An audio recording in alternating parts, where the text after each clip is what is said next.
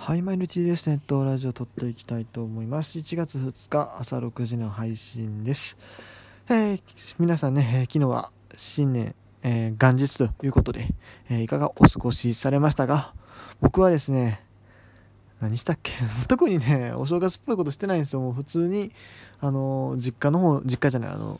下宿というか、まあ、横浜の家の方におりましたので、マジでね、めちゃくちゃいつも通りでした で、お昼頃にね、あの、スーパー、森のスーパーがちょっと空いてたので、ワンチャン栗きんとん残ってへんかなって思って、値引きされた栗きんとん残ってへんかなって思って買いに行ったらね、残ってなくてね、もう全くね、今年マジでお正月要素ゼロです。ただね、今日はね、あの、アニメのね、あの、メジャーセカンド、えー、第2シリーズをね、えー、結構ガーッと見まして、えー、そう、ちょっと見始めてはいたんですけど、最後ま見終わりましたのでね、えー、まあそういう意味ではま野球を楽しみつつっていうところがあったんですけどね。まあでもあんまりね、こう、正月気分ではないよね。明日なんかも近くでこう、箱、明日ね、今日からか、箱根駅伝があるんですけども、ね、全然、見に行ける状況じゃないしね、うん、まあでもそうアニメのメジャーといえばねやっぱお正月にやってるイメージが強かったしもう今年もやってたらしいのでそういう意味ではね、まあ、体験できたといえばできたんですけどももうでも本当にそれぐらいですよ あとね、そう、それから新年のこのラジオトーク全く聞いてないです。ごめんなさい、本当に。あの、まあ、明日、明後日以降、ちょっと時間とって、まあ、何かしながらとかで、えー、聞きたいなと思ってるんです今日はね、ちょっと全く追いついてないです。本当はね、プロスピしながら一番聞きたいんですよ、ラジオトークで。一番そそうそういう風にして聞いていきたいんですけども、プロスピとラジオトークをこの iPad で同時に起動させたら、落ちるんですよ、アプリが。もう iPad 重すぎてね。ちょっとそれで今、ラジオトークがなかなか聞けてない。まあ最近、まあちょくちょくは聞いてはいますよ。あの、聞きたい番組に関して聞いてはいるんですけどね。ちょっとでも思うように聞けてないっていうところがあります。はい。まあそれを言う報告は置いててですよ。今日の内容はですね、えっと、昨日のね、ちょっと話の続きをやっていこうかなと思います。えっと、稲葉ジャパンの、今日はね、えっと、スタメンと、それから投手の予想えっと、先発中継ぎ抑えの割り振りっていうところをやっていきます。あと、それから控え選手のそれぞれ意味。まあ、センス流というのをもうちょっと深く見ていこうじゃないかっていうのがありますね。特に野手の控えに関して、えー、まあ、そういうところがあります。はい。それでちょっと今回見ていきたいと思うんですけども、僕の予想する侍ジャパン、えー、24名に関してはまあ昨日ですね、えー、発表させていただきましたが、今日はまず先発ピッチャーの割り振りからいきましょう。えー、ピッチャー、先発がえっと、最低5名以上いるというところだそうだのそうですので、えっとまあ、先発5名、中継ぎが、えー、5名、抑えが1人という想定で行かせてもらいました。割り振りいきます。先発ピッチャー、千賀、大野、森下、山岡、山本。中継ぎ、平、高橋、玲、藤波。中川、岩貞。抑えが松井裕樹というふうに考えさせていただきました。えー、っとね、まずね、先発確定やなって思ったのは、千賀、大野と森下かな。ここまで僕スッとね、えっと、決めました。なんでかっていうとね、千賀、まあ、千賀、大野は先発のイメージしかなかったよね。まあ、2人ともジャパンだとその中継ぎとかの経験もあるにはあるんですけど、まあ、そ戦艦に関してはあれがホークス時代最初なんか出てきてはいるんですけども、もうでも先発型としてもエースとしてこう定着してる2人なんでね、まあ、スタミナもあるしっていうところで、まあ、この2人は確実かなというところで選びました。で、その次に、あと、まあ、中継ぎ専門のピッチャーも固定しましたね。平、中川っていうところもすぐにここは中継ぎやなというのは決まりましたと。で、まあ、岩貞高橋礼っていうところは、まあ、どっちもできるんですけれども、おまあ、岩貞に関して左やし、えー、高橋礼も、まあ、変則で、まあ、第二先発的に一応持っといた方が、まあ、先発がね、こう、アクシデントこう交代する可能性もある、ありますから、まあ、そういうところも考えて、まあ、ロングリリーフという面でもね、もう高橋礼っていうのは入れといた方がいいかなということで、えー、中継ぎに置かせていただきました。で、抑えをね、迷ったんですよ。僕、山本由伸の方がいいかなと思って。松井裕樹、を中継ぎ、まあ左投手です中継ぎでっていうのも考えたんですよね、正直。考えたんですけど、まあもちろんそれは試合展開によっていろいろあったりするのかもしれないけれども、でもね、こう、残りのピッチャー、だからその時点残ってたのが、山岡、山本、えっと、藤浪、岩貞、松井だったんですよ。うん。この5人が残ってて、あそうなんで山岡をこう先発って決めへんかったかというと山岡は社会人時代にリリーフやったこともあるらしいし、まあ、ジャパン来てからもジャパン入ってからっていうか選ばれるようになとから割とリリーフやってたイメージはあるしっていうところで、まあ、リリーフの可能性も残しつつっていうところでで考えてたんですけどもこの5人でうーんまあ先発候補になるのが山岡山本藤波やったんですよ。だからこの3人のうち2人を先発に当てないといけない。まあもちろん岩下の可能性もなくはないけども、チームで多分中継ぎやるってなって、ジャパンね、この先発っていうのはなかなか考えにくいんで、まあだからこの3人かなというところ考えたときに、うーん、藤波はやっぱ中継ぎみたいなと思って、そう。だから藤波中継ぎっていうのが決まりましたと。で、あとまあ、残り4人、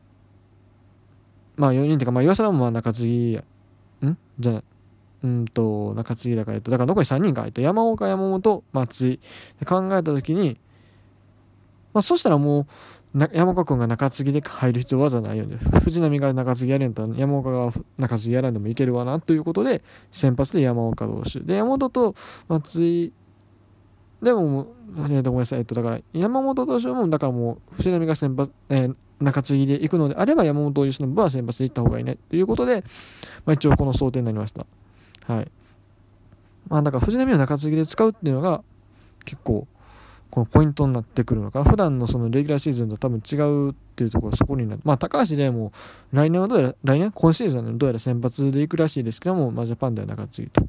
いうふうに考えさせていただきました。はい。でですね、野手の方、この予想スターティングラインナップ、えっと、一応僕、まあ僕のと言ってますけど、これ稲葉さんのがこういう代表選びそうやなっていう予想で言ってますから、あの自分が選ぶ侍ジャパンじゃなくて、稲葉さんのになったつもりにっていうか、稲葉さんが、稲葉さんならこうなる、こうやるやろうっていうので選んでますからね。えー、スタメンいきます。えー、1番センター柳田、2番ショート坂本、3番レフト近藤、4番ライト鈴木誠也、5番ファースト浅村、6番 DH 吉田、7番サード村上。8番キャッチャー。ここはねちょっとまあピッチャー次第です。で9番セカンド菊池と。はい。このメンツですね。えー、っとね打順まあ一応プレミア12をちょっと参考にさせてもらって、まあ、4番5番がまあスンと決めました。うん。4番鈴木で最後あのプレミア12うまいこと回ってた記憶があるので4番聖夜で5番ファースト浅村と。ここはいいとしてですよ。あとをどうするか、ギータをどこで使うかとかいろいろ考えたんですが、